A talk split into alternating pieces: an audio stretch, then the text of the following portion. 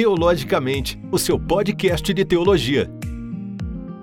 Olá, eu sou o John, seja bem-vindo a mais um podcast do Teologicamente. Olá, meu nome é Elton Lin, eu sou evangelista e ministro de louvor na Igreja Cristã Renovo em São Paulo. Participo do projeto Onde Dois ou Três, o projeto evangelístico aqui na cidade de Diadema, e sou administrador da página Jesus Cristo Ama Você no Facebook. Elton, seja bem-vindo ao Teologicamente, fica à vontade, viu? Eu que agradeço, mano, a, ao convite aí. Amém. E aí, Elton, o que, que a gente vai falar no podcast de hoje? a gente vai falar sobre os dois aspectos da cruz. É, e o que te motivou a falar sobre, sobre esse assunto, Elton? Bom, geralmente é, a gente fala de diversos temas teológicos, né? Mas vejo que dificilmente nós falamos sobre a cruz e sobre os efeitos em nossa caminhada cristã, né? Sendo que o Senhor Jesus mesmo deixou bem claro para todos nós que em nossa jornada diária de discípulo dele, a cruz é primordial para uma vida cristã sadia, né? Então acho que é um tema que a gente precisa falar mais, né? Amém.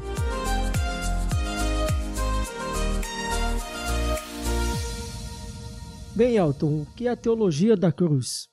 Então, John, a teologia da cruz, como um termo teológico, né, ele foi cunhado por Lutero para fazer referência à teologia que propõe que a cruz é a única fonte de conhecimento sobre quem é Deus e como ele salva.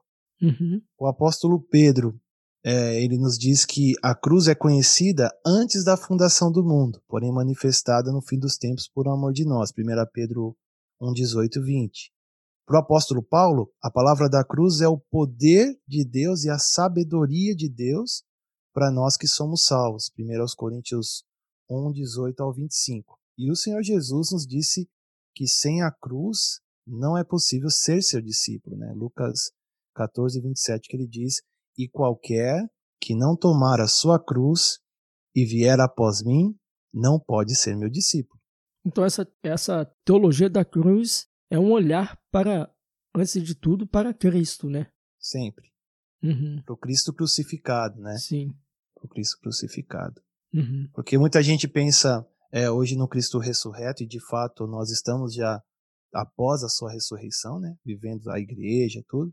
Porém, é, o próprio Paulo chegou à conclusão que era importante que nós recebêssemos sempre o evangelho do Cristo crucificado, né? Porque por causa da cruz ele ressuscitou, né? Se ele não tivesse sido crucificado, não haveria não haveria tido a ressurreição, né? A plena ressurreição. Uhum. Bem, o dia que nós é, ouvimos o Evangelho de Jesus, né, e pela ação do Espírito Santo, nós passamos a acreditar, a colocar a nossa fé em Cristo, em Jesus. Mas logo depois, é, é, começamos a pensar como viver uma nova vida. A gente passa, começa a pensar como nós vamos viver essa nova vida que nós colocamos aos pés, colocamos diante do Senhor. Aí nós passamos a entrar numa maratona para tentar alcançar essa nova vida, né? A gente coloca a nossa vida diante do Senhor, mas aí nós passamos a tentar alcançar essa nova vida ou fazer com que ela funcione por nossos sinceros esforços. É isso a gente começa a querer fazer com que essa vida, essa nova vida funcione com os nossos esforços. Mas qual é o resultado disso?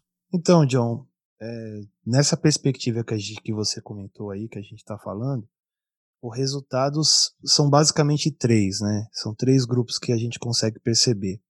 O primeiro é um grupo de irmãos que se tornam cansados. O segundo grupo de irmãos, eles ficam pesados. E o terceiro, ficam frustrados. E a gente vai ver isso um pouco mais à frente, porque isso tem acontecido mas a gente percebe, conversando com os irmãos, caminhando mesmo, até sendo instrumento de, de ajuda para que eles é, entendam essa, essa jornada nossa após a nossa conversão, vamos dizer assim. Mas tem muita gente aí no nosso meio que vive cansado, vive pesado, né? Sendo que Jesus disse que o fardo dele é suave e o jugo dele, o jugo dele é suave e o fardo dele é leve. E muita gente frustrada porque não consegue alcançar essa vida. Né? Uhum. Então eu vejo que são, esses são os resultados quando a gente parte para essa, ainda que sincera, tentativa de viver por meio dos nossos esforços essa nova vida. Então, isso, é, como a gente está falando aqui sobre os dois aspectos da cruz, né?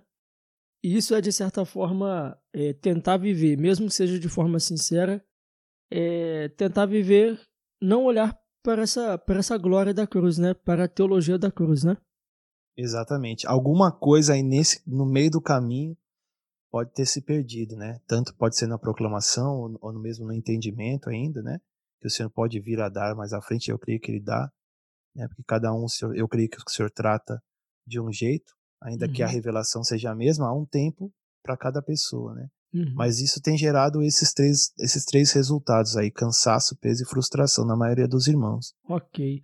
Bem, a gente acabou de falar, a gente, nós falamos aqui, né, sobre é, tentar viver essa nova vida por, mesmo que seja por sinceros esforços.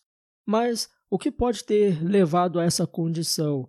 Né? Sendo que todos estes, né, todos nós ouvimos a mensagem, acreditamos né, e recebemos, aceitamos a Jesus como nosso Salvador, é, é, nos arrependemos né, dos nossos pecados e nós assumimos um compromisso né, com, com Deus de viver uma nova vida. É, o que pode ter levado, na sua, na sua opinião, a essa condição?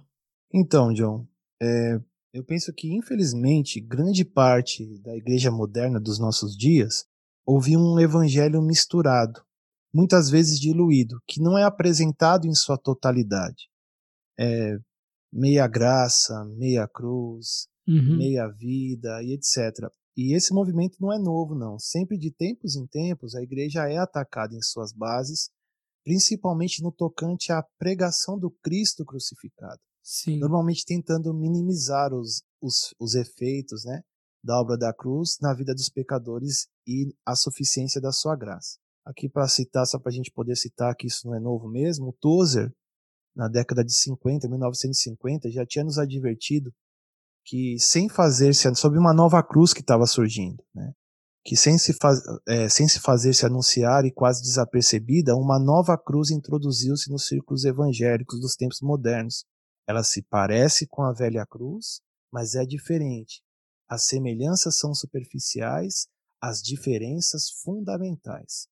Uma nova filosofia brotou desta nova cruz com respeito à vida cristã, e desta nova filosofia surgiu uma nova técnica evangélica, um novo tipo de reunião e uma nova espécie de pregação. Este novo evangelismo emprega a mesma linguagem que o velho, mas o seu conteúdo não é o mesmo e a sua ênfase difere da anterior. Então, o Tozer não é uma coisa nova, de tempos em tempos a, a igreja é atacada nas suas bases, porque você mexer com a teologia da cruz é você mexer com, a, com a, as bases da igreja. Né? Sim. Existe uma ilustração né, que diz o seguinte: é, imagine que você vai no mercado, é, você pretende comprar um leite, aí lá na, na bancada lá, tem o leite, tudo bonitinho, o pacote, né, o, a caixa dizendo que é leite. Você compra quando você leva para sua casa e você derrama no copo que está ali dentro, na verdade não é leite, é um veneno. Então, basicamente, né, essa, essa, essa teologia da cruz que tem sido apresentada, por fora tem toda essa capa, né? Mas essa embalagem, dentro, né, irmão? Tem toda essa embalagem, mas por dentro, né? É pão bolorento, como já dizia, né? e a gente precisa tomar cuidado com isso, mas a gente só vai é, perceber, né? Sabe, é, acredito eu, né? Que a gente só vai saber dessa diferença quando a gente estuda a Bíblia, né? Quando a gente medita na palavra de Deus. Não fique só fica vivendo aí por repetindo frases ou acompanhando é, teólogos famosos, coisa do tipo. Não que a gente não deva, né? Tem muitos Sim. homens que dão bastante exemplo que a gente pode seguir. Mas antes de tudo, né, meu irmão, a gente deve sempre olhar para as escrituras, né? É, eu lembro de um, você está falando isso, eu lembro de um pastor que eu tive logo no começo da caminhada, que ele dizia assim, ele pregava 50 minutos, uma hora de pregação, né? No domingão, assim, aí ele falava assim, fechava a Bíblia, e a gente orava, e ele falava assim, gente, agora não fica só com isso que vocês ouviram aqui, não. Vai uhum. para casa, fala com o papai, o papai quer falar com você, o Espírito Santo quer te revelar mais, tenha mais relacionamento, né? Por meio da palavra, porque é assim que a gente aprende, né, John? Não tem uhum. outro caminho, né, cara? É. E muita gente tem negligenciado isso também nos dias de hoje. A gente vai conversando, principalmente nesse tempo ainda de, de pandemia, o pessoal tá meio não tem tempo para ler a Bíblia, tá, tá meio complicado, cara. E aí acaba se entrando nesses engodos, né? Tem sido apresentado, e como você bem falou, esse é um produto aí que por fora é bonito, mas por dentro é veneno. Né? Uhum. Bem, já que a gente falou sobre isso, o que significa dizer um evangelho 99,9% pela graça é 100% falso? Então, John, se a gente for pegar, vou usar uma base aqui daquilo que eu creio biblicamente falando, né? Quando, quando Paulo fala assim que dele, por meio dele e para ele são todas as coisas. Uhum. Então, isso resume o que é esse evangelho 100% pela graça. É o evangelho que nós se, se o evangelho que a gente recebeu e no qual estamos firmados não é 100% pela graça de Deus, ele é 100% falso. Se nos apresentaram, por exemplo, meia graça, meia cruz, meia vida, é um outro evangelho. É falso. Uhum. No evangelho 100% pela graça, Deus o Pai nos conheceu, nos predestinou, nos chamou, nos justificou e nos glorificou. Nos fez santos em Cristo e tem nos santificados por sua graça educadora. Né? Então, eu penso que é isso. Os textos que a gente pode, se quiser, se eu posso, puder citar, eu posso até citar aqui os textos, são Romanos 8, 29 e 30, né? Que fala que por quantos que de antemão conheceu, quer dizer, você vê que é tudo Deus agindo e fazendo, né? De antemão conheceu, também os predestinou para serem conformes à imagem do seu filho, a fim de que ele seja o primogênito entre muitos irmãos. Então, a obra do Pai é nos salvar e nos fazer semelhantes a Jesus. Isso é obra dele já. Então é ele quem faz, porque graça é justamente isso, é Deus vindo e fazendo tudo a quem nada merece, nem pode fazer por merecer. Uhum. Se eu tenho algum mérito naquilo que Deus está fazendo, então não é pela graça, então já tem alguma, algum, algum mérito, né? E uhum. a salvação a gente sabe, ela é 100% pela graça. Né? Então Romanos 8, 29 e 30. Uhum. E falando da santificação, que é um problema que muita gente compreende, que Deus nos conheceu, nos predestinou, nos chamou, nos justificou e nos glorificou, mas a santificação, ele, Deus nos fez santos em Cristo e ele tem nos santificado por sua graça educadora. Tessalonicenses 1, 5, 23, 24, Paulo fala, ele fala, o mesmo Deus da paz vos santifique em tudo, e o vosso espírito, alma e corpo sejam conservados íntegros e irrepreensíveis na vinda de nosso Senhor Jesus Cristo. Fiel é o que vos chama, o qual também o fará. Então, assim, ainda que a santificação seja um processo na nossa vida, né? De cada vez mais o Senhor vai tratando com a gente e vai nos fazendo semelhantes a Jesus na, na caminhada, e nós vamos sim respondendo, a, a, a é, dizendo sim a, é, a Deus, né? Na verdade, dando razão, é verdade, Senhor, aqui de fato o Senhor precisa tratar comigo mesmo. Que bom é meu, o Senhor me fez ver isso aqui através da sua palavra, da luz que o Senhor lança em nós, né?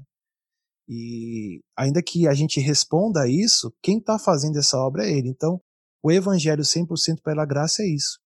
E, e, a graça educadora que eu citei no final é, é, o que Paulo diz também a Tito, né? Ele fala que porque a graça de Deus se manifestou trazendo salvação a todos, a todos. E ele diz que ela nos educa para que, renegadas a impiedade e as paixões mundanas, nós vivamos nesse mundo de forma sensata, justa e piedosa. Então Deus não só nos salva e nos deixa à mercê de tentar por esforços viver a vida cristã, mas ele vencer a nossa vida e vai nos educando por meio da sua maravilhosa graça que dele vindo e fazendo, e nos lembrando, nos ensinando, educando mesmo, né? Como nós nascemos de novo, nós somos como muita gente já disse isso, como crianças que precisam ser educadas, né? Uhum. E levadas à, à, perfeição, que é o plano do Pai, nos fazer semelhantes a Jesus. Então, o evangelho 100% pela graça é esse. Ele tem que ser 100% Deus fazendo por nós, né? Uhum. E nós participando daquilo que o Pai está fazendo em nós, né? Jesus mesmo disse, né? É, Pai, santifica-os na verdade, a tua palavra é verdade. A santificação é o processo do Pai por meio da palavra e do seu Espírito em nós. Muito bem. É, e a gente volta naquilo que a gente até falou no início, né, Elton? Que a gente falou que, mesmo assim, por tentar, esse, tentar viver o evangelho, uma nova vida com os nossos esforços, né? A gente falou no início, é, de alguma forma está errado. É, é, é, só precisa ficar bem claro que, sim, quando a gente fala que nós temos uma nova vida e essa salvação é pela graça, não é, não é por méritos, isso não significa, Nelton, que nós não temos as nossas responsabilidades. A gente Pelo até... contrário, né? Pelo contrário, né? Aí que a gente Agora é tem... é que a gente enxerga, né, irmão, a nossa responsabilidade. Isso né? aí. Porque quando a gente não era, quando a gente não era, não, não era salvo, não, não tinha o Espírito Santo, né? A gente era irresponsável mesmo por natureza, né? Uhum. Mas agora que recebemos, fomos salvos pelo Senhor e recebemos a vida de Deus, é, nosso, nosso corpo é templo do Espírito Santo. É, e nós temos responsabilidade, sim, uhum. né? E o Senhor está fazendo essa obra em nós, para cada dia mais nós ficarmos mais e mais semelhantes ao Filho, né? Uhum. Que Deus quer uma grande família, né, irmão? Deus nunca quis religião, né? Deus sempre quis uma grande família de muitos irmãos, né? Sim. Aí a gente entra, quando a gente fala dessa desse evangelho aí, 99,9%, dessa graça, né, 99,9%, aí é, é, quando a gente começa, gostaria que você falasse sobre isso, é quando a gente começasse a fazer assim, é, o, é Jesus, é a cruz e mais alguma coisa. Exatamente. Aí, que tá, aí a gente entra num erro, né? É esse é o problema, irmão. É quando a gente tira os olhos daquele que é a vida né? Uhum. E aí a gente passa a falar assim, olha Jesus, obrigado pelo Senhor ter me salvado até aqui. E aí eu acredito muitas vezes, irmão, que isso é feito com sinceridade. Ou a pessoa não tá tipo querendo se, se rebelar contra Jesus de novo de maneira nenhuma. Eu entendo que é algo que é sincero do coração daquele que a gente vai ver isso mais adiante, mas é sincero do coração da pessoa é, fazer isso, falar, oh, obrigado Senhor pela sua salvação, mas agora deixa comigo, né? E aí muitos tomam esse lá, esse caminho que leva àqueles resultados que a gente viu, acaba se tornando é, cansado, pesado uhum. e, e frustrado. E existem, o problema é que isso vai gerando outras interpretações do evangelho, que aí é esse evangelho que a gente está tentando falar, né, que é o evangelho 99,9%. Se ele não é 100% pela graça, ele é falso. E a gente vai falar, né? E a gente vai falar mais aqui. Bem, já que a gente falou a respeito da nossa salvação, de uma nova vida, a gente falou, você falou que sobre o que é a teologia da cruz. Explica para a gente então, Elton, quais são os dois aspectos da cruz.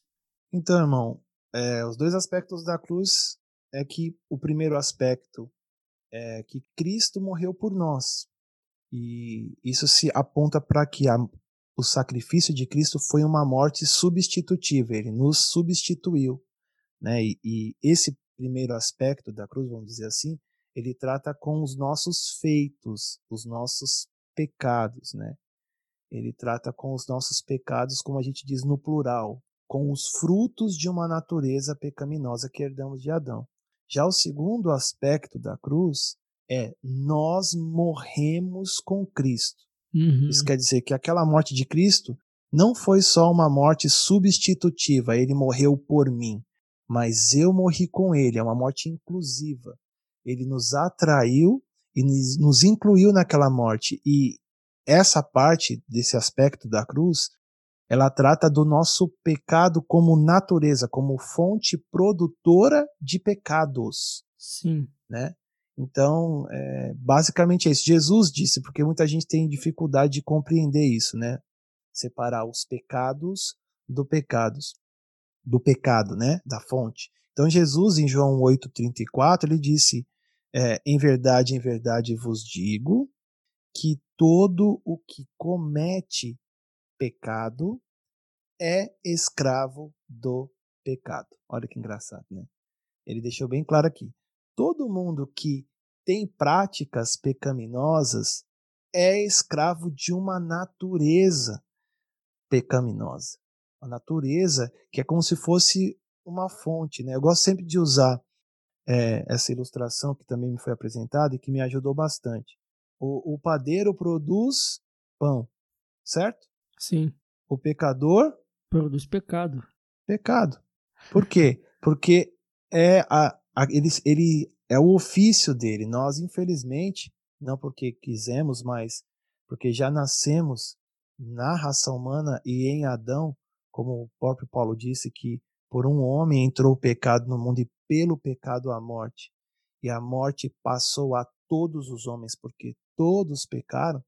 Então Deus, a salvação de Deus, a obra da cruz, não podia só tratar com os nossos feitos. Deus também tratou com a nossa natureza de pecado e a gente vai ver isso agora nesses dois aspectos da cruz, né? Que é o aspecto, o primeiro aspecto, Cristo morreu por nós, é uma morte, foi a morte de Cristo foi uma morte substitutiva e nós morremos com Cristo. A morte de Cristo foi inclusiva. Ele nos incluiu na sua morte. Então vamos para o primeiro aspecto. Posso já ir, John? John? Pode, pode ficar à vontade. Primeiro aspecto, então, é Cristo morreu por nós. É uma morte substitutiva. Geralmente, quando somos convertidos ao Senhor Jesus, a primeira mensagem que de fato devemos ter ouvido é a mesma mensagem que o apóstolo Paulo recebeu e que está em 1 Coríntios 15, verso 3 e 4, que diz assim: Antes de tudo, vos entreguei o que também recebi, que Cristo morreu pelos nossos pecados, segundo as Escrituras, e que foi sepultado e ressuscitou ao terceiro dia, segundo as Escrituras. Então, esta é a mensagem, é a suma da mensagem do Evangelho e está por toda a Bíblia, tanto no Velho como no Novo Testamento. Porque todo o Antigo Testamento apontava para essa realidade da vinda do Messias e da obra da cruz, né? da salvação, de, como Deus é, predestinou, como Deus quis, como seu plano decretado. Né? Através dessa, dessa mensagem, nós recebemos individualmente a revelação do Espírito Santo que, primeiro, Jesus é o Cristo, o Filho do Deus vivo. Então, quando a gente ouve isso, a gente reconhece, o Espírito Santo nos convence do pecado, da justiça e do juízo e faz com que nós é, reconheçamos que Jesus é o Cristo, Filho do Deus vivo. Deus é Pai e Jesus também é Deus. Ele morreu pelos pecados que eu cometi e ressuscitou para me dar uma nova vida. Se eu desejar ou aceitar este fato, meus pecados serão perdoados. Então, esta é a primeira primeiro encontro ali que a gente tem quando a gente recebe a, o evangelho, né? Então, o primeiro aspecto da cruz ele é muito claro para todos nós. Cristo morreu por nós. Sim. Efésios 1, o verso 7 diz assim: Nele temos a redenção por meio do seu sangue, o perdão dos pecados, de acordo com as riquezas da graça de Deus, e Romanos 5, 8, 9, é, também Paulo diz: Mas Deus prova o seu próprio amor para conosco pelo fato de Cristo ter morrido por nós, sendo nós ainda pecadores. Logo, muito mais agora, sendo justificados pelo seu sangue, seremos por ele salvos da ira.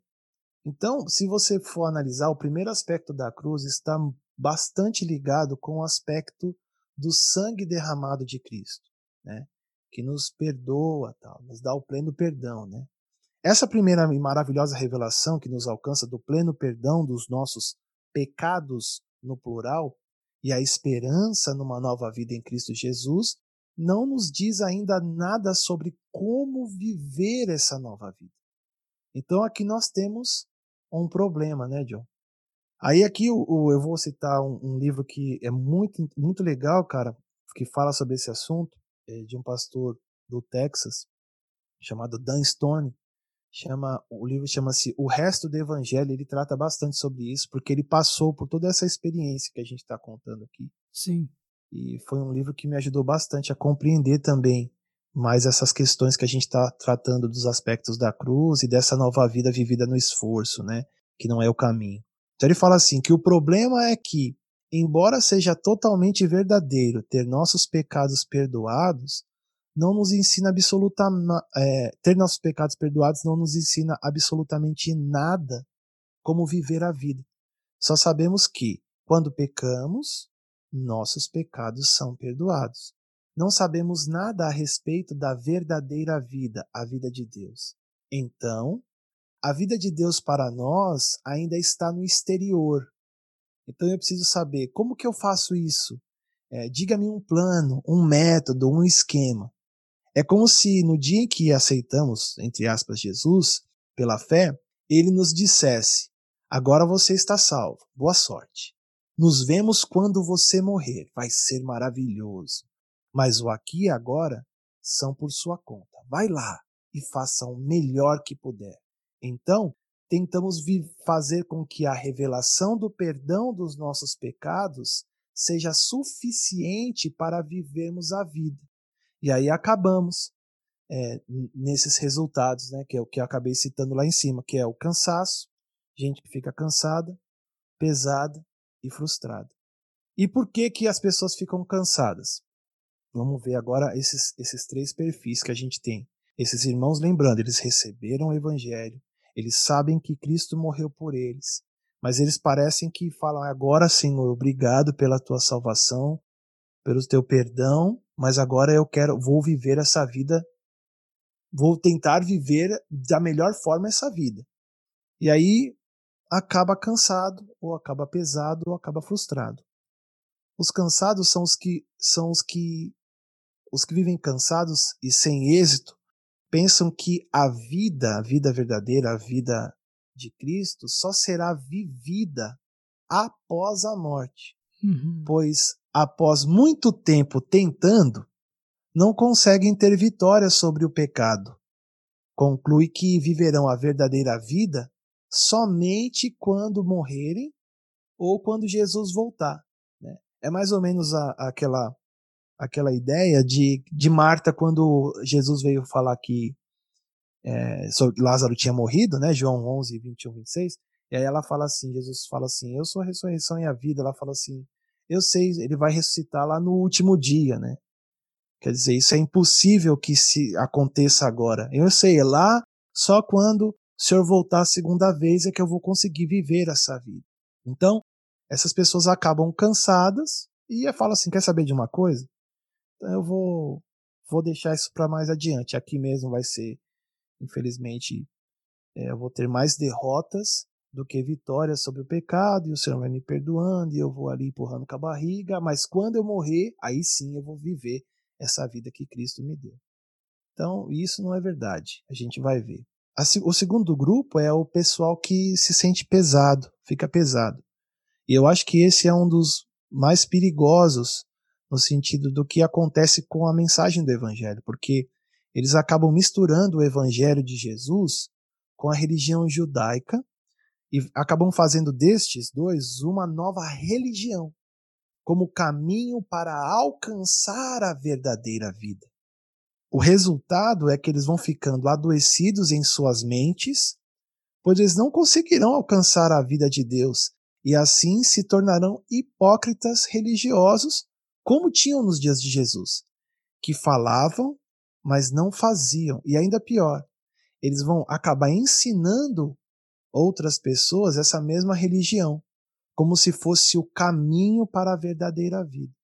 E esse, esse, texto aí a gente pode ver, por exemplo, Mateus, quando Jesus fala, Mateus 23, é, no capítulo 23, versos 1 e 4, e é, João 5, 39 e 40, que o problema é, é, bem, é bem simples. É que, eu vou até ler João aqui 5, 39 40. Olha o que Jesus diz: Vocês examinam as Escrituras porque vocês julgam ter nelas a vida eterna. E são elas mesmas que testificam de mim. Contudo, não quereis vir a mim para terdes vida. Uhum. Então, que, que eles fazem? Essa, o pessoal que fica pesado é por quê? Porque eles fazem um arranjo entre o Antigo e o Novo Testamento no sentido de transformá-los numa nova religião, que você tenta viver agora o que Jesus ensinou também pelo esforço. E isso gera um problema muito grande, sabe por quê? Porque as pessoas não vão conseguir. Porque quando a gente olha para a lei, o Antigo Testamento, ninguém conseguiu cumprir a lei no Antigo Testamento. Ninguém conseguiu cumprir a lei. Somente mesmo o Senhor Jesus cumpriu a lei. Então, a lei, ela serviu de aio para nos conduzir a Cristo. Né? Então, eles examinavam as Escrituras e buscavam ter nelas a vida eterna, mas eles não queriam ir a Jesus para que receber a vida e viver por meio da vida de Jesus. Era meio que no esforço, na força da carne, né? Uhum. É tentar viver os mandamentos de Deus na força da carne, sem a vida e a direção do Espírito de Deus, né? Sem ser pela graça. Todos esses, se você for ver, tanto o cansaço quanto o peso, quanto o outro da frustração, é viver no esforço, né? No esforço é, da carne. A frustração, aqueles que vivem frustrados, que é o último grupo, é, depois de eles tentam por certo tempo e aí conclui que essa vida não é para eles.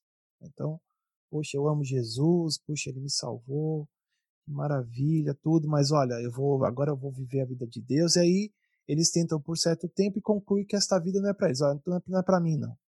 E frustrados Sim. por não conseguirem vencer suas paixões, né, no dia a dia ali dos seus pecados, eles acabam desistindo da jornada. Uhum. Não conseguem viver a verdadeira vida, porque assim como todos os outros casos que a gente citou acima, eles estão confiando em si mesmos, na força de sua carne, em suas capacidades naturais para conseguir alcançar a vida verdadeira e vivê-la. Mas isso é impossível, porque se fosse possível nós vivermos essa vida sem ser por meio do próprio Senhor Jesus vivendo em nós, o Senhor Jesus não precisava ter morrido né, da, da vida dele. Ele só mandava os mandamentos novos para nós, como é que era para ser a vida verdadeira, que não ia diferenciar muito do antigo, né? Porque a gente sabe que Jesus significou de fato a, ele é a, a palavra encarnada, o Antigo Testamento. Então, não é que ele aboliu de maneira nenhuma. Ele cumpriu e ele mostrou para a gente que o caráter de Deus sempre foi o mesmo.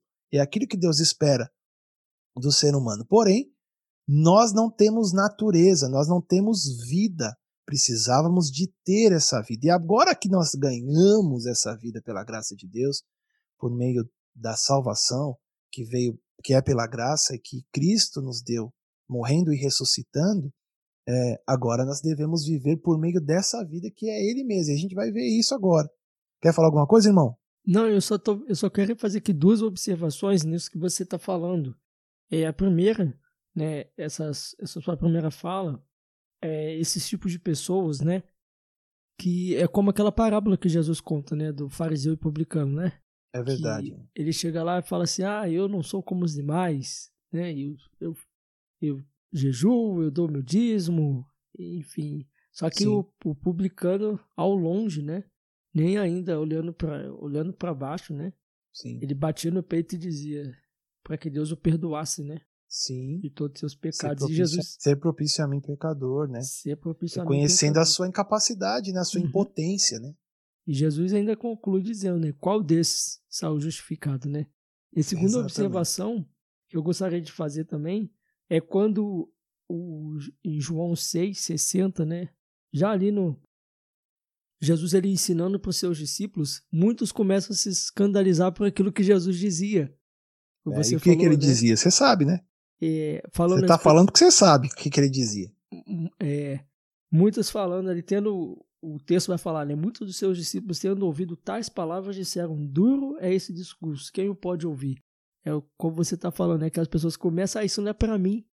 É, é. Isso, isso, é, isso é muito difícil para mim. Não é, não vai dar não vai dar. E naquela, naquela ocasião que você está citando aí, Jesus estava falando justamente dessa experiência com os aspectos da cruz. Sim. Uhum. Aí Porque ele, ele fala de comer a... a... carne dele. É. Isso. Ele fala de vocês vão ter que comer a minha carne e beber do meu sangue. Então aquilo era escândalo para eles. Porque eles não compreendiam aquilo. Nem uhum. podiam, né? Porque de fato, é, Jesus estava falando, ou vocês se, se jogam em mim, né?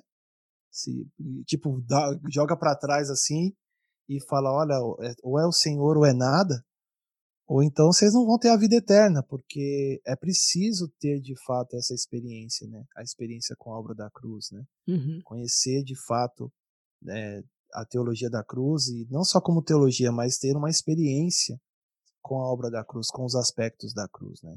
Uhum. Que o primeiro a gente acabou de falar que é de sermos perdoados, né? E totalmente ligado com o aspecto do sangue. Então aqui é, todos esses três grupos eles acabam é, no mesmo problema, que é confiar na sua carne, confiar em si mesmo e nas suas capacidades naturais para conseguir alcançar uma vida que eles já receberam. Uhum.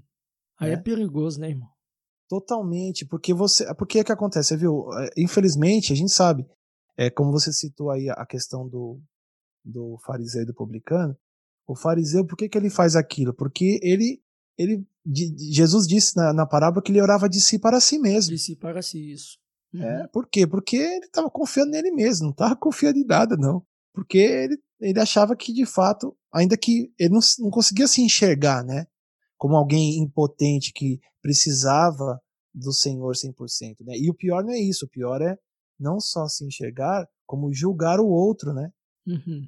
E, e, isso acaba gerando um problema porque muita gente que tem contato com essa distorção, vamos dizer assim, do evangelho, desses que fazem um arranjo do Antigo com o Novo Testamento, na, nessa esperança de viver eles pela força, você tem que cumprir os mandamentos de Deus, você tem que cumprir os mandamentos de Deus, é, que Paulo, nas cartas em Gálatas, as pessoas podem ler, a gente pode ler depois, vocês podem ver. Gente, Paulo falava, gente, vocês não entenderam, vocês começaram no espírito e agora vocês estão se aperfeiçoando na carne, é isso?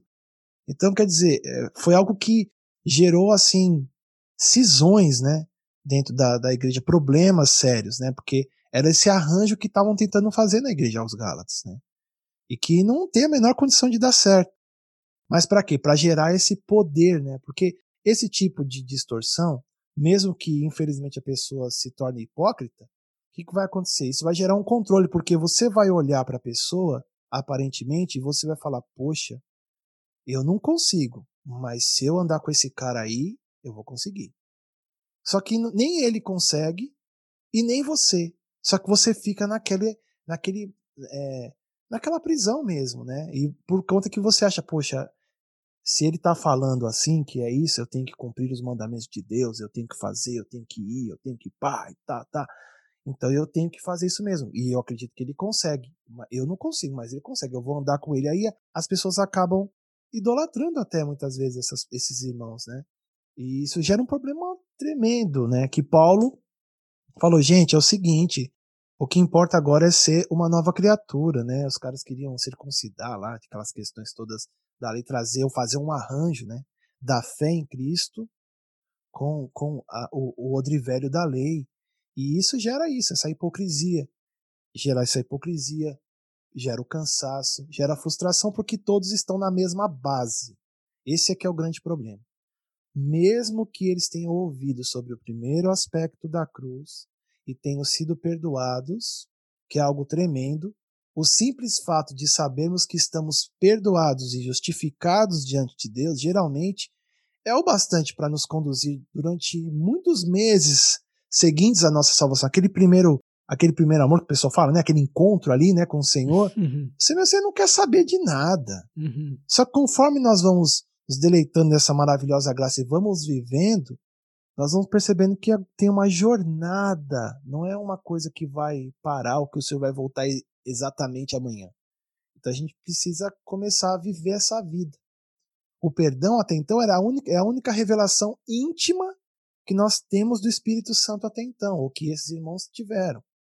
Todavia, há um segundo aspecto da cruz que é essencial na nossa plena salvação. E eu acredito, sinceramente, irmão, que o que a gente vai falar agora, que é o segundo aspecto da cruz, tem sido negligenciado, é, que é o que aquilo que o Torja já tinha falado em 1950. Né? E a gente vai ver aqui que isso é importantíssimo. Nós sabemos que a morte de Cristo, não só sabemos, mas temos uma experiência de fé de que a morte de Cristo não foi só substitutiva, isso quer dizer que ele morreu por nós. É maravilhoso saber isso, mas temos que saber também é e é Cristo morreu por nós e nós morremos com Cristo. Porque muitas vezes a gente usa o mas também, né? E parece que o mas anula o anterior. Nesse caso não. A gente precisa ter os dois entendimentos, as duas revelações, que Cristo morreu por nós, que é a morte substitutiva, e que nós morremos com Cristo, que é a morte inclusiva. E onde a gente acha isso na palavra? Segundo aos Coríntios 5,14, é, Paulo diz assim: Pois o amor de Cristo nos constrange, julgando nós isto. Um morreu por todos, logo todos morreram. Então, aqui a gente vê num texto, a gente vai ver outros, mas esse texto aqui aponta para essa realidade de que a morte de Cristo teve dois aspectos. Um morreu por todos, quer dizer, Cristo morreu por mim. Primeiro aspecto da cruz. Logo, todos morreram. Eu morri com Cristo. Aqui nós recebemos a revelação do Espírito Santo de que não só Cristo morreu por nós, mas que quando ele morreu por nós, todos nós morremos juntamente com ele. Romanos 6, 3 e 4a diz assim: Ou não sabeis que todos quanto fomos batizados em Cristo Jesus, fomos batizados na sua morte? De sorte que fomos sepultados com ele pelo batismo na morte. Esse batismo aqui, amados irmãos, não tem uma gota de água. A palavra de Deus nos diz que fomos mergulhados em Cristo quando ele estava sendo crucificado. Nós fomos mergulhados em Cristo na cruz, isto é, fomos unidos, plantados com ele na sua morte. A sua morte foi a nossa morte e a sua cruz é a nossa cruz. Cristo nos atraiu e nos fez participantes da sua morte na cruz. Em João 12, no verso 32 e 33, Jesus deixa claro isso. Ele fala assim: E eu, quando for levantado da terra, e isso é uma expressão que ele usa, que ele fala sempre quando ele, sobre ser levantado da terra, é ser levantado da, na cruz, né? Atrairei todos a mim. E eu, quando for levantado da terra, atrairei todos a mim. E o 33 diz que ele dizia isto, significando com que tipo de morte estava para morrer.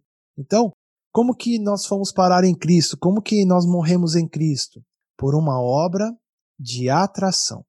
E aqui é algo maravilhoso, porque quando nós pegamos um prego e um ímã, quando esse ímã chega, quando esse prego chega perto do ímã, o que acontece com ele? Ele consegue resistir à atração? Jamais.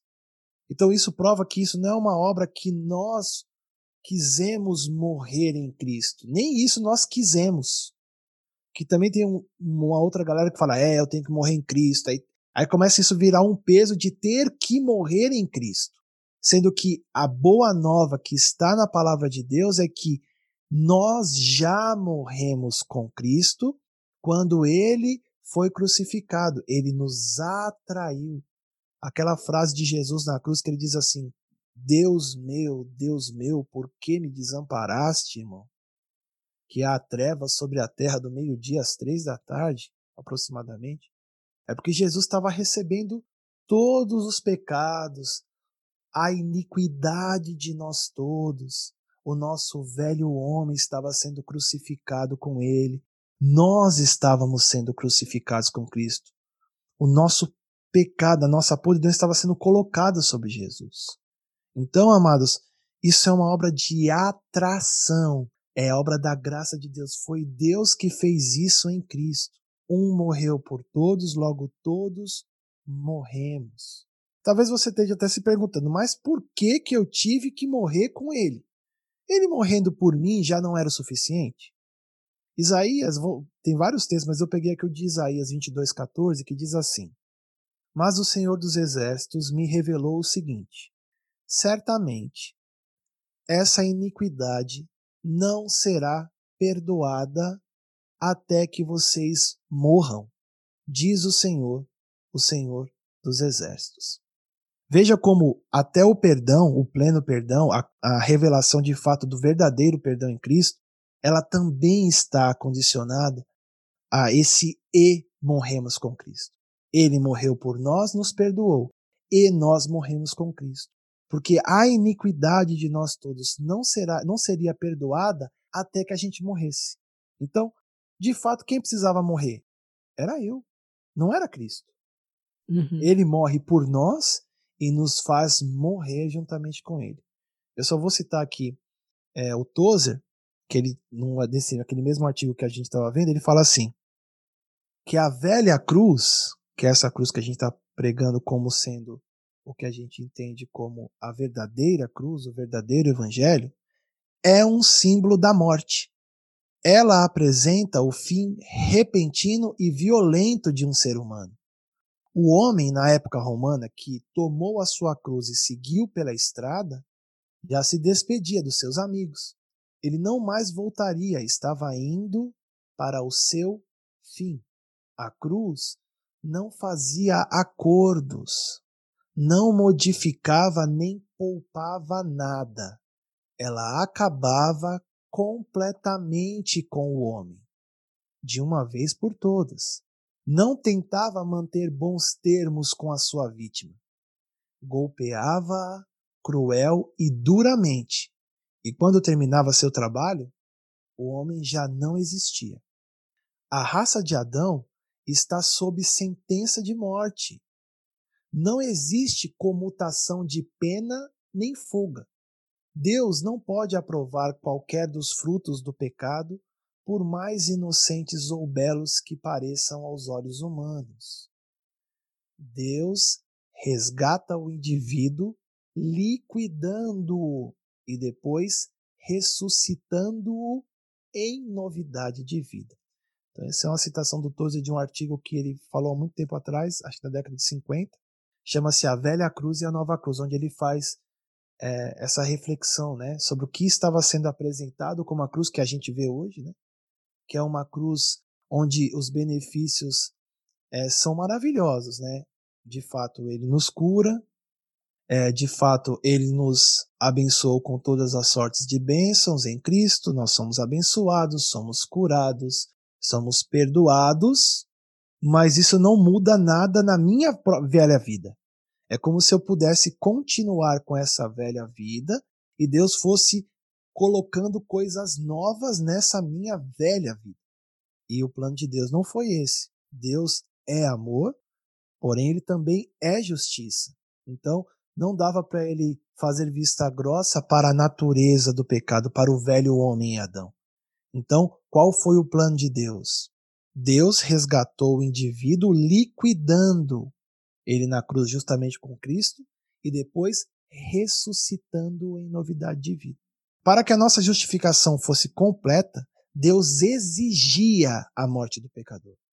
Ele exigia a nossa morte juntamente com Cristo na cruz e ela foi consumada na cruz com Cristo. Cristo foi feito pecado por nós, para que nele nós fôssemos feitos justiça de Deus. Segundo aos Coríntios 5:21, né? Aquele que não conheceu pecado, Deus o fez pecado por nós, para que nele fôssemos feitos justiça de Deus. Somente quem morreu com Cristo está plenamente justificado do pecado. Nossa, irmão, que, que é, você, isso é forte que você falou aí. Como que é isso então? Olha o que está em Romanos 6, 7.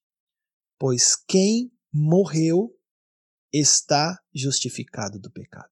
Então, esse é o segundo aspecto da cruz. Aí você pode me perguntar, mas nós morremos com Cristo o que morreu né, com Cristo? Nós morremos para o quê? Então, eu vou falar os, hoje os três, para a gente terminar aqui, as três coisas para as quais nós morremos em Cristo, quando nós fomos crucificados juntamente com Ele.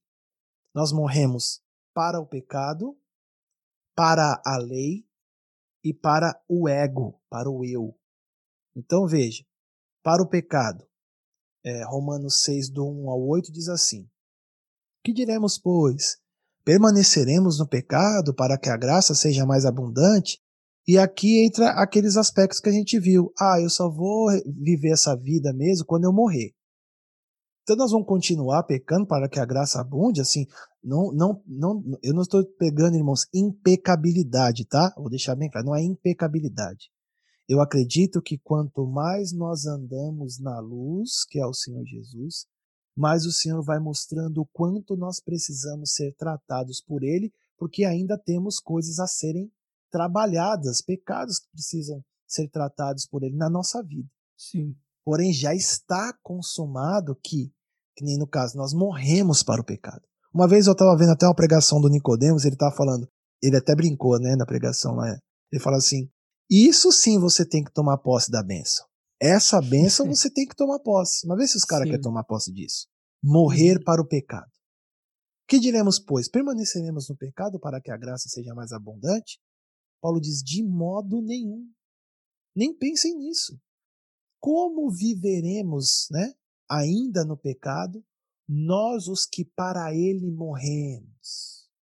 Ou porventura ignorais que todos nós que fomos batizados em Cristo Jesus fomos batizados na sua morte. Fomos, pois, sepultados com ele na morte pelo batismo, para que, como Cristo foi ressuscitado dentre os mortos pela glória do Pai, assim também andemos nós em novidade de vida. Porque, se fomos unidos com ele na semelhança da sua morte, certamente o seremos também na semelhança da sua ressurreição. Sabendo isto, que foi crucificado com ele o nosso velho homem, para que o corpo do pecado seja destruído e não sirvamos o pecado como escravos. Porquanto quem morreu está justificado do pecado. Ora, se já morremos com Cristo, cremos que também com ele viveremos. Então, essa é a nossa morte para o pecado. Na cruz com Cristo, nosso velho homem foi crucificado com ele para que o corpo do pecado fosse destruído e nós não sejamos mais escravos do pecado. Quem morreu? Foi o pecado ou fui eu? Fui eu. O pecado continua aí, a gente está vendo aí, irmão. Inclusive, Paulo fala em Romanos 7 que o pecado, o pecado que habita em mim, isto é, na minha carne. Então, velho homem é que morreu. Nós precisamos entender isso. É difícil porque a gente bota tudo num pacote só e aí vira, vira essa bagunça. Mas a palavra de Deus nos diz que nós morremos para o pecado. O nosso velho homem morreu. Ele não desce da cruz. Jesus só saiu da cruz morto. E nós também. Isso quer dizer, o nosso velho homem morreu. Ah, mas eu estou sentindo, mas eu não sei. Nós vivemos pelo que a palavra de Deus nos diz ou nós vivemos pelos nossos sentimentos, pensamentos e emoções? Nós precisamos fazer de fato essa escolha. Se é a palavra de Deus que é a verdade ou se são os meus sentimentos. E eu falo para vocês, irmãos, isso é importantíssimo essa experiência na nossa vida. Nós vimos aqui, se já morremos com Cristo, cremos que também com ele viveremos. Quem não morreu com Cristo não consegue crer na vida da ressurreição agora. Precisa desta revelação, que morreu para o pecado, que é a primeira coisa.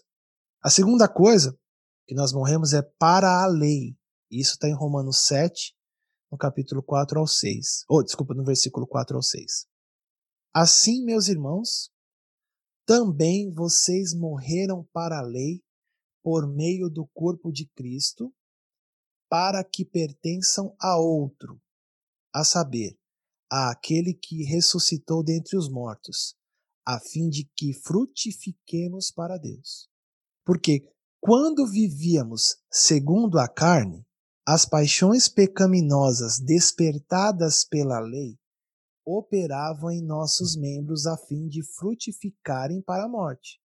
Agora, porém, estamos livres da lei, pois morremos para aquilo que estávamos sujeitos, para que sirvamos da maneira nova, segundo o Espírito, e não da maneira antiga, segundo a letra. Então, meus amados, é bem claro, nós também morremos para a lei por meio do corpo de Cristo.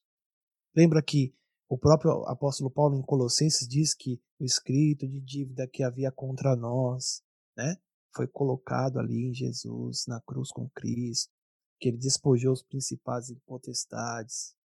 Em Gálatas, Paulo fala que maldito é todo aquele que for pendurado no madeiro, então que Cristo nos resgatou da maldição da lei, fazendo-se maldição em nosso lugar.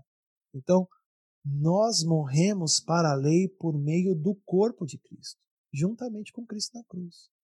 A lei agora ela não é mais algo do lado de fora. A lei está inscrita no, no coração novo que recebemos em Cristo. Então, agora não é mais eu tenho que viver a vida cristã. A vida cristã que está em mim, a vida de Cristo que está em mim, se manifesta através de mim pela fé. Quanto mais eu creio naquilo que Cristo fez por mim, mais essa vida eu vou vivendo. E isso está totalmente ligado a, aos aspectos da cruz. Porque Paulo fala assim em 2 Coríntios 4:10, levando sempre por toda parte o morrer de Jesus, para que a vida de Jesus se manifeste também em nossos corpos mortais. É o tomar a cruz, é essa consciência de que quando somos tentados, e isso todos nós seremos, até porque somos de Deus. Quem não é de Deus, irmão, não é tentado, não, viu? Ele vive vive no pecado. Se eu e você somos tentados, saiba, nós somos de Deus. E o Senhor é que seremos salvos pela vida do Senhor em nós. Porque Ele pode socorrer eu e você que fomos tentados. Porque Ele também foi tentado em todas as coisas, sem pecado. Então nós temos a quem recorrer, a vida que está em nós. Então quando eu tenho essa consciência de que eu morri e Cristo é a minha vida, toda vez que eu for tentado, essa consciência, essa fé, essa experiência vai se manifestar em vitória. O problema é que, infelizmente, na jornada, a gente ainda em alguns momentos toma a atitude antes de aplicar ou de, vamos dizer assim, a, é, buscar auxílio na vida e na palavra de Deus. Então, às vezes, a gente está ali naquela correria, você acaba agindo de uma forma e acaba pecando. Por quê?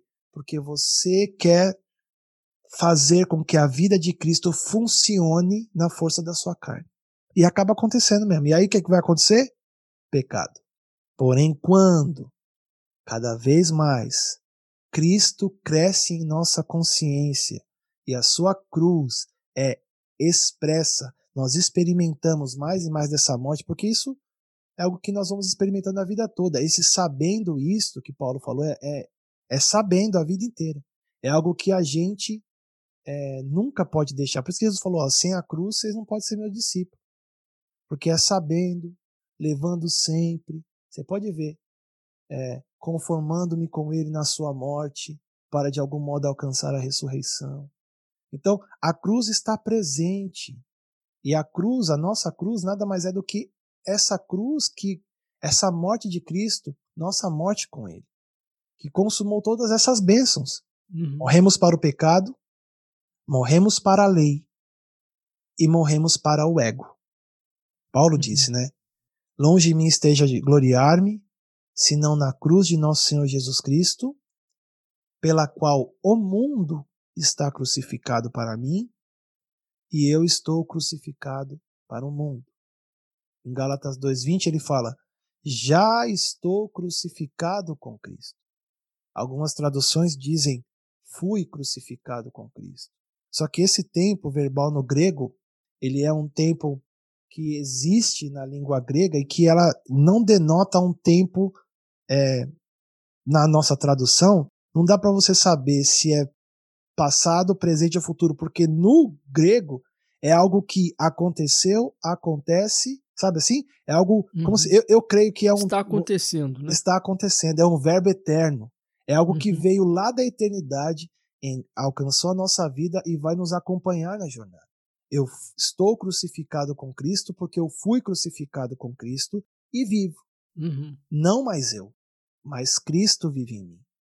E a vida que agora eu vivo na carne, nesse nessa dimensão, ainda que nós temos as limitações, nós sabemos disso, eu vivo pela fé do Filho de Deus, ou a fé no Filho de Deus o qual me amou e a si mesmo se entregou por mim. Que maravilha, irmãos! O Filho nos libertou, logo estamos livres do pecado, da escravidão do pecado, da lei e do ego.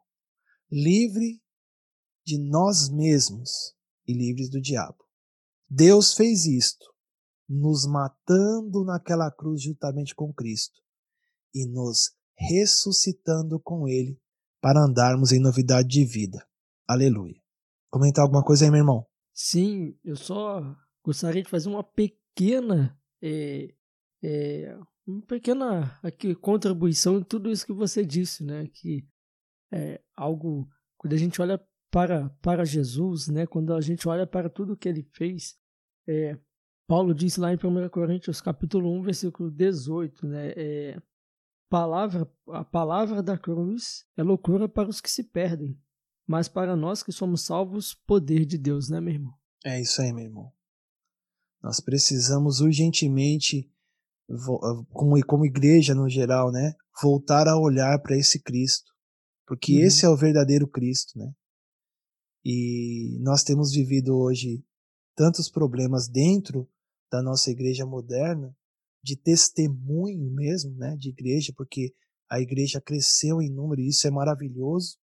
Porém, nós vemos também que o testemunho que nós temos visto da igreja no geral, muitas vezes não é o testemunho de alguém que de fato é de Cristo, porque o caráter de Cristo acaba não se manifestando, né?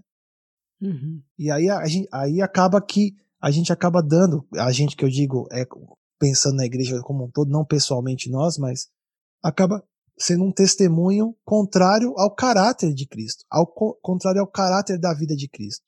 E eu acredito sinceramente que isso tem acontecido por essa diluição, ou muitas vezes por essa é, negação, ou por pregar somente metade da cruz, como nós vimos. Porque muita gente conhece o primeiro aspecto da cruz, mas o segundo aspecto da cruz é muito pouco dito até hoje. E isso impede com que a igreja, de fato, que Cristo cresça. Porque enquanto essas pessoas, os irmãos, pensarem que estão vivos, eles vão tentar viver sinceramente a vida e vão acabar caindo naqueles três casos que a gente viu. E agora, meu irmão, já não vivemos mais. Já não vivemos mais. Você que está tentando viver a vida de Deus ou alcançar a vida de Deus sinceramente para agradar a Deus, eu quero dizer a você que a palavra de Deus nos ensina que agora não vivemos mais. Nós não temos condições de viver a vida de Deus. É Deus que vem viver por meio da sua vida em nós. Não vivo mais eu, mas é Cristo quem vive em mim, pois estamos crucificados com Cristo. Uhum. Cristo em nós é a esperança da glória. Colossenses 1:27, né? aos quais Deus quis fazer conhecer quais são as riquezas da sua glória deste mistério entre os gentios, que é Cristo em vós, a esperança da glória. Então, como é que eu vivo a vida cristã? Segundo o que a palavra de Deus nos diz, e segundo o que o irmão acabou de citar, que Paulo disse, parece loucura, mas nós não vivemos mais. Agora é Cristo quem vive. Cristo em nós é a esperança da glória. A vida abundante é Cristo vivendo em nós. E quem tem o Filho tem a vida. João disse isso. Primeira carta de João 5, 11 e 12 diz: O testemunho é este, que Deus nos deu a vida, a Zoe, a vida espiritual, a vida eterna. E esta vida está no seu Filho. Aquele que tem o Filho tem a vida. Aquele que não tem o Filho não tem a vida. E para experimentarmos essa vida, acolha, irmão, a palavra de Deus crendo, pois ela está operando naqueles que creem. Paulo, aos Tessalonicenses, ele diz em 1 Tessalonicenses 2,13, ele diz assim: Outra razão nós temos ainda para incessantemente dar graças a Deus, que é, tendo vós recebido a palavra que de nós ouvistes, que é de Deus, acolhestes, não como palavras de homens, e sim como em verdade é a palavra de Deus, a qual, uhum. com efeito, está operando eficazmente em vós, os que credes. Jesus disse para nós que aquele que se alimenta dele viverá por meio da vida dele. Que é João 6, que você citou ali aquela passagem, em 6,57, ele disse: Assim como o Pai que vive me enviou, e igualmente eu vivo pelo Pai. Olha, a vida de Jesus como homem, eles eram um, né? Ele mesmo falou: Eu Pai somos um. A vida dele é a mim. Eu vivo por meio do Pai. Ele fala assim: também quem de mim se alimenta, por mim viverá. Nós precisamos, irmão, nos alimentar de Jesus e viver por meio da vida que está em nós. E diariamente seremos salvos pela sua vida em nós. Romanos 5, 8, 10, que é a continuação lá dos 5 que a gente leu lá em cima, ele fala assim: Porque se nós, quando inimigos, fomos reconciliados com Deus, mediante a morte do seu filho, porque nessa morte a gente acabou de ver que nós morremos com Cristo, então não é só perdão, mas Deus aplicou a sua justiça, o castigo que nos traz a paz estava sobre ele, ele recebeu a iniquidade de nós todos, o nosso velho homem foi crucificado com ele, quer dizer, morreu, o pecador, o escravo, ele morreu, muito mais, estando já reconciliados, seremos salvos pela sua vida. Então, diariamente, o que é que nos salva do poder do pecado diariamente? É a vida de Cristo em nós. Nós fomos salvos da condenação do pecado no nosso espírito por meio da morte de Cristo nós estamos sendo salvos pela vida ressurreta de Cristo que habita em nós, na nossa alma, do poder do pecado nós estamos sendo salvos, na nossa alma. E nós seremos salvos da presença do pecado no nosso corpo quando o Senhor voltar e nos der um corpo glorificado. Então, meus amados, é, a salvação ela começa e termina em Jesus. É tudo pela graça dele. Nós fomos salvos, estamos sendo salvos e seremos salvos. Fomos salvos da condenação. Vou repetir porque isso é muito importante. Fomos salvos da condenação do pecado no nosso espírito pela morte e o sacrifício de Cristo. Nós estamos sendo salvos diariamente pela vida de Cristo na nossa alma nós estamos sendo salvos. É aqui o que o Paulo acabou de falar. Se já reconciliados, seremos salvos pela sua vida. Esse seremos salvos é também esse verbo contínuo que acontece diariamente. É a vida de Cristo uhum. em nós. Por isso que Paulo fala: Eu morri. Quem vive é Cristo. E agora, onde eu me glorio, eu me glorio é que eu morri com Cristo, que ele me atraiu e, e acabou comigo lá, porque e Paulo diz mesmo que ele era um excelente religioso, né? Ele fala. Mas ele considerou tudo perda para ganhar uma uhum. coisa só, para ser achado em Cristo, não tendo justiça própria que provém da lei, mas a justiça que provém de Deus em Cristo. A justiça pela fé, eu creio. Obrigado, Senhor, por essa obra maravilhosa que o Senhor fez na cruz do Calvário, me perdoando, me crucificando, e me dando a sua nova vida. Eu te agradeço. E agora a minha glória é tomar a minha cruz diariamente, negando a mim mesmo, porque quem morreu, quem tem a consciência, a revelação de que precisava de fato morrer e que morreu em Cristo, isso é revelação do Espírito Santo, com certeza não vai ter problema de negar a si mesmo. Porque ele sabe que aquele si mesmo não vale de nada, é que nem o si mesmo do fariseu que orava de si para si mesmo. Mas aí ele confessa como o publicano: ser propício a mim, pecador, me salva de mim mesmo, diariamente, Senhor, por meio da sua vida, para que se eu tropeçar, eu não caia. Então, meus amados, eu queria terminar aqui o nosso papo de hoje é, citando um trecho do sermão do Cristo crucificado do Spurgeon. Ele diz assim: Determine, cristão, pela graça de Deus, deve ser o seu esforço, olha a palavra que, que ele usa, manter o seu olho simples, manter sua fé fixa apenas no Senhor Jesus.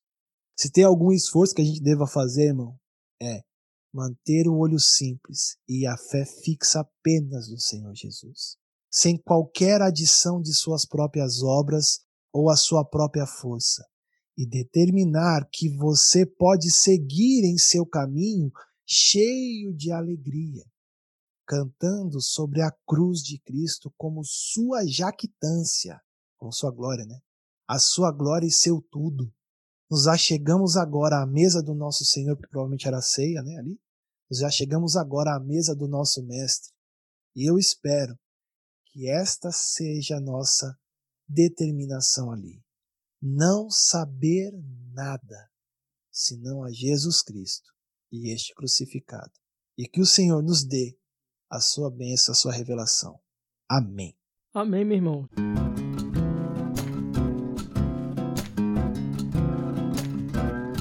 Estamos é, chegando ao final, eu gostaria que você deixasse as suas considerações finais. Então, meus amados, é sempre um, é um privilégio ter estado com vocês aqui e eu queria dizer para vocês: não deixe a sua cruz por aí, que a disciplina de um verdadeiro cristão é negue-se a si mesmo, tome cada dia a sua cruz e siga-me, disse o nosso Senhor Jesus. Então, nós precisamos, amados, ser cristãos a partir de Cristo. E ser cristãos a partir de Cristo está totalmente relacionado com a sua cruz. Porque somente aquele que morreu é que vai que crê na ressurreição, que crê nessa vida da ressurreição agora e para todo sempre. Grande abraço para vocês todos. Obrigado mais uma vez, viu, meu irmão? Pela oportunidade de estarmos juntos aí. Amém. Como diz Paulo, né, meu irmão? Gálatas 6,14. Mais longe de. Long, é, mais longe esteja de mim gloriar-me, senão na cruz de nosso Senhor Jesus Cristo, pelo qual o mundo está crucificado para mim e eu para o mundo. Meu irmão, Aleluia. obrigado pela sua participação aqui no Teologicamente, viu? Fique à vontade para voltar outras vezes. Tamo junto. Quando só me chamar, a gente bate mais um papo aí. Amém. É, deixa suas redes sociais, seu contato, para o pessoal poder estar te conhecendo. Legal, legal. Então, eu tenho um canal no YouTube, é Elton Lin, né? L-Y-N-N, Elton com H, depois o, o John vai colocar lá, eu creio. É, no Facebook eu tenho uma página que eu, sou, que eu administro onde eu falo, a gente conversa lá sobre Jesus, ela é arroba Jesus Cristo Ama VC. Jesus Cristo Ama Você no Facebook. E com certeza nós vamos se encontrar aí em vários lugares aí, porque a gente está sempre é, falando do Senhor aí, onde o Senhor tem, tem aberto suas portas, as suas portas, mesmo em tempos da pandemia. Então é a página Jesus Cristo Ama Você no Facebook e o meu canal no YouTube é Elton Lee, onde você pode encontrar meus trabalhos tanto musicais, né, porque eu também sou produtor de música e, e ministro de louvor, como também a gente bater esse papo sobre o Evangelho do Senhor e se alimentar dele. É isso aí. Amém. E eu quero agradecer também a participação de todos vocês que ouviram esse, esse podcast até o final.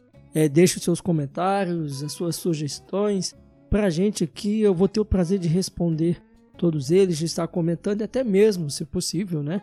Estar divulgando, estar lendo seus comentários aqui ah, no nosso podcast. Então, Obrigado pela participação de todos vocês e até a próxima, se Deus quiser. Teologicamente, o seu podcast de teologia.